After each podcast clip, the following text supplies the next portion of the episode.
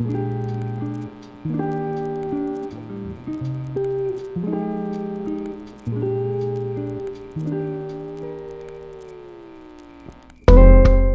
a todos y bienvenidos a una transmisión más de Estás cerca de ser quien debe ser.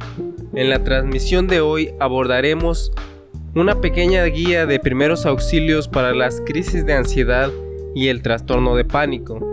Si usted nos escucha de hace tiempo recordará que ya hablamos sobre esos dos temas en transmisiones pasadas. Por si usted gusta ir a verlas puede encontrar mayor información sobre ellas.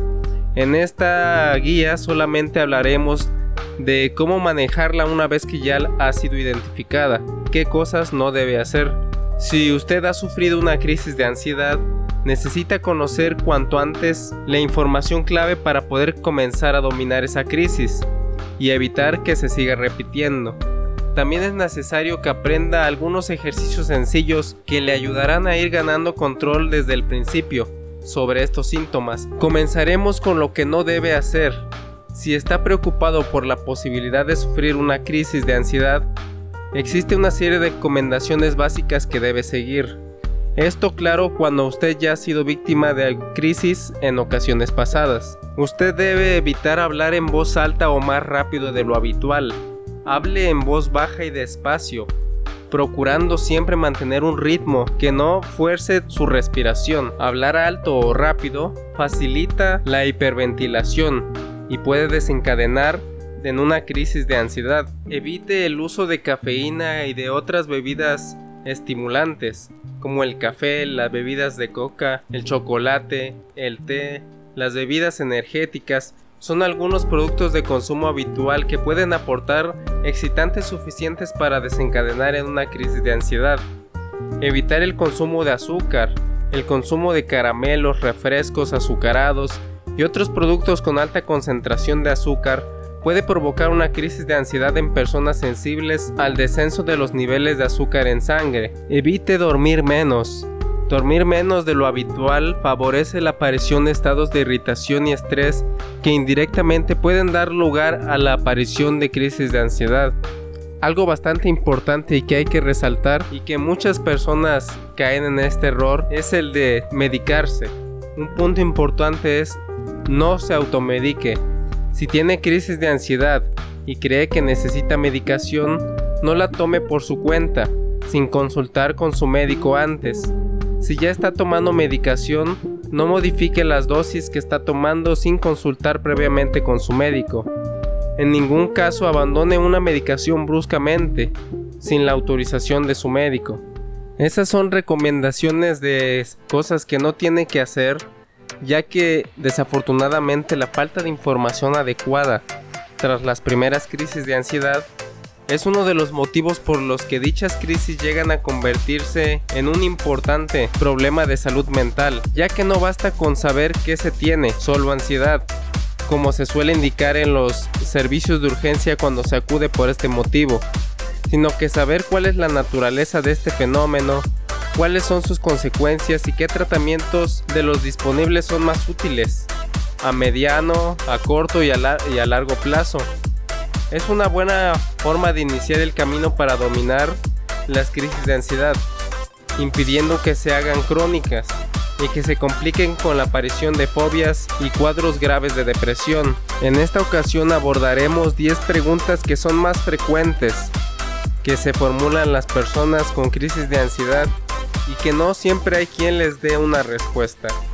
Empezamos con qué es una crisis de ansiedad. Una crisis de ansiedad es una respuesta repentina de miedo o malestar intenso que llega a su pico máximo en cuestión de minutos, generalmente menos de 10 minutos y que se manifiesta por cuatro o más de los siguientes síntomas. Es importante poner atención aquí ya que esto nos puede ayudar a reconocerlos si es que nosotros no sabemos que tenemos este problema. Uno de los síntomas principales son las palpitaciones, sacudidas del corazón, o elevación de la frecuencia cardíaca, sudor abundante, temblores, sensación de ahogo o falta de aliento, sensación de atragantarse, una opresión o malestar en el pecho, náuseas o molestias abdominales, inestabilidad, mareo o desmayo, sensación de irrealidad, algo así como si se sintiera separado de usted mismo, miedo a perder el control o volverse loco, miedo a morir, miedo a qué va a pasar después de su muerte, sensación de entumecimiento u hormigueo, escalofríos o sofocamiento. Estas son algunas características. Cuando la crisis de ansiedad se presenta de forma inesperada, suelen ocasionar miedo a la repetición de dicha crisis, ya que estamos ante un trastorno de ansiedad denominado trastorno de pánico. Con el tiempo, sufrir crisis de ansiedad inesperadas en determinados lugares, como pueden ser supermercados, ascensores, autobuses, etc., puede dar lugar a una evitación fóbica de este tipo de lugares. Es lo que también nosotros los psicólogos denominamos como agarofobia, que ya por miedo a sufrir un ataque en un lugar público prefiera ya no salir. Generalmente el hecho de sufrir una crisis de ansiedad en alguna situación determinada puede predisponer a desarrollar un temor a esas situaciones. Así, si me da una crisis de ansiedad en un supermercado, hará aún más fácil que desarrolle cierta predisposición a sufrir nuevas crisis en el supermercado. Posteriormente, es probable sentir miedo ante la sola idea de ir al supermercado. En su cabeza se forma una conexión supermercado-crisis de ansiedad que no siempre es real, pero que se queda ahí en, en, forma de miedo, que difícilmente se rompe por sí sola. De hecho, lo normal es que si no hacemos nada para solucionarlo, con el tiempo esa conexión incluso se fortalece, aunque no se vaya al supermercado. Alguien que sin duda puede ayudarle o que podrá ayudarle es su psicólogo. Vaya con él, explíquele las situaciones que vive, cómo las vive y sin duda él podrá ayudar, ya que normalmente el paciente que evita ir al supermercado por ese miedo tiende a pensar, no me ha dado la crisis porque no he ido al supermercado, eso me ha liberado. A ese punto ha llegado la relación que ha formado en su mente y si se fortalece su miedo al supermercado, Típicamente la persona con crisis de ansiedad puede desarrollar miedo ya no solamente al supermercado, sino relacionarlo con cientos de cosas más, como pueden ser salir a la calle, viajar en autobús o en coche, utilizar ascensores, hablar en público, hacer deporte. Esa relación puede desencadenar que ese miedo se generalice a más situaciones. Por eso es importante identificarlo desde un inicio y pedir ayuda para tratarlo adecuadamente. Una segunda pregunta puede ser, ¿por qué me dan las crisis de ansiedad? Las crisis de ansiedad suelen ser un síntoma de otros problemas no resueltos. ¿Qué problemas no resueltos podrían ser esos? Bueno, hay personas con dificultades para manejar sus relaciones con los demás. Otras personas se involucran en el trabajo en un nivel agotador, más allá de lo justificado. Algunas personas se mantienen en situaciones personales que internamente viven como insufribles en realidad pueden ser muchos y variados los problemas sin resolver que pueden dar la cara como una crisis de ansiedad. El elemento común que presentan todas estas personas es la vivencia de, un estrés personal elevado. Este estrés personal, unido a una cierta predisposición familiar, es la causa de las crisis de ansiedad. Generalmente las personas que experimentan crisis de ansiedad cuentan con antecedentes familiares de ansiedad en los padres, tíos, abuelos o hermanos.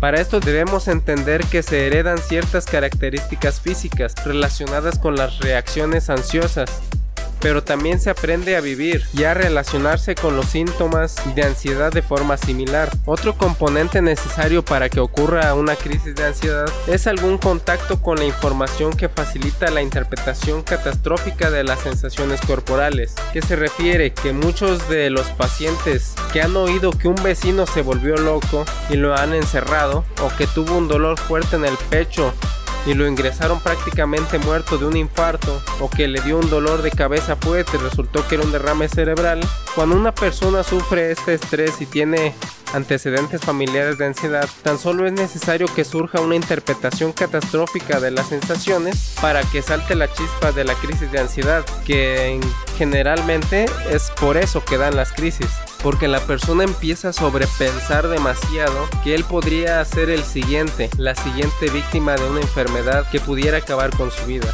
Otra pregunta frecuente y bastante interesante es la que si dado por una crisis de ansiedad le puede dar un infarto.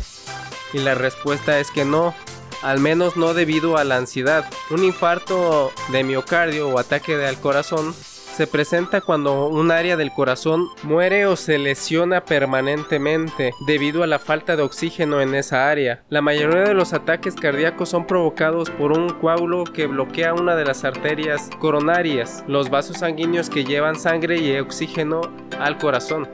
Por lo general, el coágulo se forma en una arteria coronaria que presenta un estrechamiento previo causado por la acumulación de grasa. El coágulo en la arteria coronaria interrumpe el flujo de sangre y oxígeno al corazón, lo que lleva a la muerte de las células cardíacas en esta zona. El músculo cardíaco dañado pierde permanentemente la capacidad de contracción y el resto de los músculos necesitan compensar esa pérdida. En raras ocasiones, el estrés súbito abrumador, por ejemplo un susto grave o una noticia muy negativa e inesperada, puede desencadenar un ataque cardíaco. Sin embargo, los factores de riesgo para sufrir un ataque cardíaco son más que nada el fumar, la hipertensión, la dieta alta en grasas, los niveles altos en colesterol, diabetes, la edad avanzada o factores hereditarios. El dolor en el pecho por debajo del esternón es el síntoma principal de un infarto cardíaco, pero en muchos casos el dolor puede ser más sutil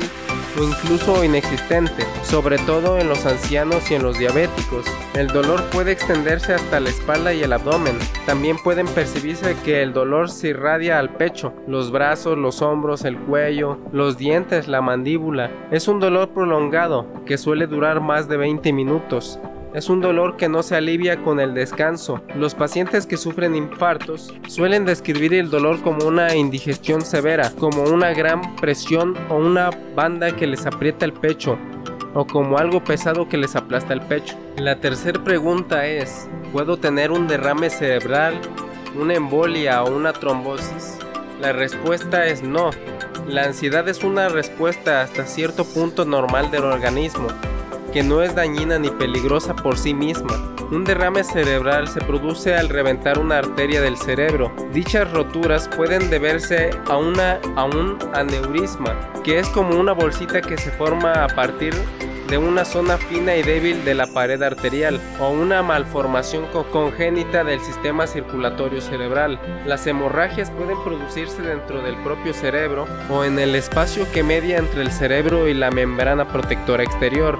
La embolia por su parte, es un bloqueo de una arteria del cerebro o del cuello por un coágulo. Los coágulos pueden ser coágulos sanguíneos que se forman en otra parte del organismo que por lo general es en el corazón, y que se trasladan al cerebro o pueden ser pequeños desprendimientos de los depósitos grasosos que revisten las arterias. Y la ansiedad no tiene nada que ver con el origen del coágulo de sangre. Y finalmente la trombosis que es el estrechamiento progresivo y bloqueo eventual de una arteria del cerebro o del cuello por lo general debido a la acumulación de colesterol y, depósitos grasos. Las crisis de ansiedad tampoco tienen que ver con el origen del estrechamiento de las arterias que facilita la acumulación de colesterol y grasa. Estos accidentes cerebrovasculares están muy relacionados con la dieta rica en grasas, el sobrepeso, la hipertensión arterial y el consumo de tabaco. El riesgo de padecer un accidente de este tipo se duplica cada 10 años a partir de los 55. Las crisis de ansiedad no aumentan el riesgo de sufrir estos accidentes cerebrovasculares. La siguiente pregunta es una que en lo personal he escuchado un par de veces ya, y es que si se puede perder el control o volverse loco, y la respuesta una vez más sigue siendo no.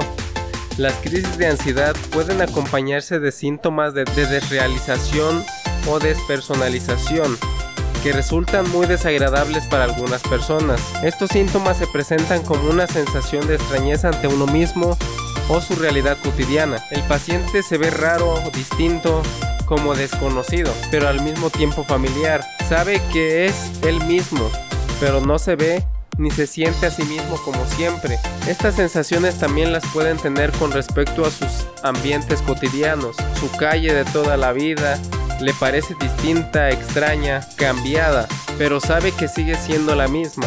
Algunos pacientes llegan a experimentar una especie de distanciamiento de sí mismos, En todo caso, el paciente nunca pierde el contacto con la realidad, sabe quién es él y dónde está. Sin embargo, la extrañeza de las sensaciones le hacen cuestionar seriamente su estado de salud mental. Se ve normal pero a punto de enloquecer, a punto de perder el control. El miedo de enloquecer o perder el control a partir únicamente de este tipo de experiencias carece de fundamento. La locura, o mejor dicho, los trastornos psicóticos, son un grupo amplio de trastornos que suelen tener unos antecedentes familiares determinados. Podríamos decir que no se vuelve loco el que quiere, sino el que tiene los antecedentes familiares suficientes. Los trastornos que pueden desarrollar síntomas psicóticos pueden ser la esquizofrenia o el trastorno bipolar, ya que estos tienen unas tasas de heredabilidad superiores al 50%. Eso significa que generalmente en la familia ya hay personas que han desarrollado esas enfermedades mentales,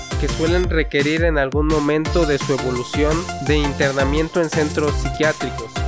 Por tanto, si tiene dudas sobre la posibilidad de enloquecer, lo primero que debe hacer es investigar su árbol genealógico, averiguar si en algún momento algún tío, algún abuelo ha sido ingresado por motivos psiquiátricos. Si ha ocurrido esto, trate de averiguar qué diagnóstico tuvo. No siempre se interna a los pacientes por la presencia de trastornos psicóticos. Si no tiene algún familiar con diagnóstico de este tipo y no consume drogas, la probabilidad de desarrollar un trastorno psicótico o volverse loco es inferir al 1%. La probabilidad de que desarrolle un trastorno psicótico a partir de las crisis de ansiedad es prácticamente nula. Una pregunta también bastante típica es cuando te dicen de verdad que solo tengo ansiedad y la respuesta es sí. Si te han dicho en un servicio de urgencias, tu psicólogo, que tienes una crisis de ansiedad, es altamente probable que sea cierto. Aunque usted crea que se lo hayan dicho de una forma rápida o de mala gana, este tipo de consultas de urgencia, sobre todo cuando se repiten, no suelen agradar demasiado a determinados profesionales. En ocasiones se realizan exámenes físicos completos para descartar anomalías cardíacas y alguna que otra prueba complementaria, pero generalmente es suficiente con tu relato de los síntomas para que un psicólogo o un médico pueda ir realizando un diagnóstico correcto de tu crisis de ansiedad. Otra cosa distinta es decir que cómo te sientes, que como tienes ansiedad no tienes nada, o eso se cura tomando solo alguna medicación. En algunos casos sí te puede llegar a sentir mejor solo con medicación, pero generalmente es más fácil recaer en las crisis de ansiedad cuando se, se abandona la terapia con un psicólogo. Siguiente pregunta, ¿esto se cura? Sí, si se pone de su parte, siguiendo un tratamiento psicológico especializado para el dominio de las crisis de ansiedad. 7 u 8 de cada 10 pacientes mejoran de forma significativa, pero no hay que confiarse tampoco. La mejoría no es una escalera hacia arriba, o sea que no es lineal, sino más bien como una especie de baile con pequeños y grandes avances que van salpicándose con algún que otro retroceso. Y es normal, y también hay que aprender que en el retroceso hay aprendizaje. Por otro lado, nadie está anímicamente igual todos los días. Unos días se está más contento, más optimista, más tranquilo y relajado o con más energía. Y otros días te puedes sentir un poco abatido, cansado o más irritable. Un mal día lo tiene cualquiera. También una persona que sufre crisis de ansiedad. Muchas veces los pacientes olvidan de que son personas como los demás, con sus días buenos y sus días malos. Lo que ocurre es que el paciente que sufre crisis de ansiedad tiende a hacer una montaña de cualquier pequeño retroceso sin pensar que sin pensar que solamente puede ser un día malo como el de cualquier otro. La siguiente pregunta es que si se tiene que tomar medicación para poder curarse y la respuesta es no como primera alternativa. Si nunca has tomado medicación para la crisis de ansiedad, es mejor intentar primero tratamiento psicológico especializado sin tomar medicación. Si ya estás tomando medicación para la crisis de ansiedad de forma habitual, debes tener presentes las necesidades de ir combinándolo con un tratamiento psicológico que te enseñe a dominar las crisis de ansiedad de modo natural. Conforme ganes control sobre tus crisis, el médico podrá reducirte la medicación o incluso quitarla ya de por todo. Cuando es preciso utilizar medicación, esta debe utilizarse el tiempo estrictamente necesario, ni un minuto más ni menos, según el médico lo vaya observando sus avances o retrocesos, según usted vaya siendo capaz de afrontar el día con algo de menos medicación. Quien te pregunta en qué consiste el tratamiento psicológico. La crisis de ansiedad se puede tratar de múltiples formas. No obstante, existe pruebas científicas de que el tratamiento más eficaz para las crisis de ansiedad es el que incluye los siguientes elementos un entrenamiento en control de hiperventilación, un entrenamiento en técnicas de relajación, entrenamiento en técnicas para mantener bajo control los pensamientos que disparan el pánico, o como lo denominamos los psicólogos, técnicas de reestructuración cognitiva, entrenamiento en técnicas de exposición ante los síntomas y las situaciones temidas.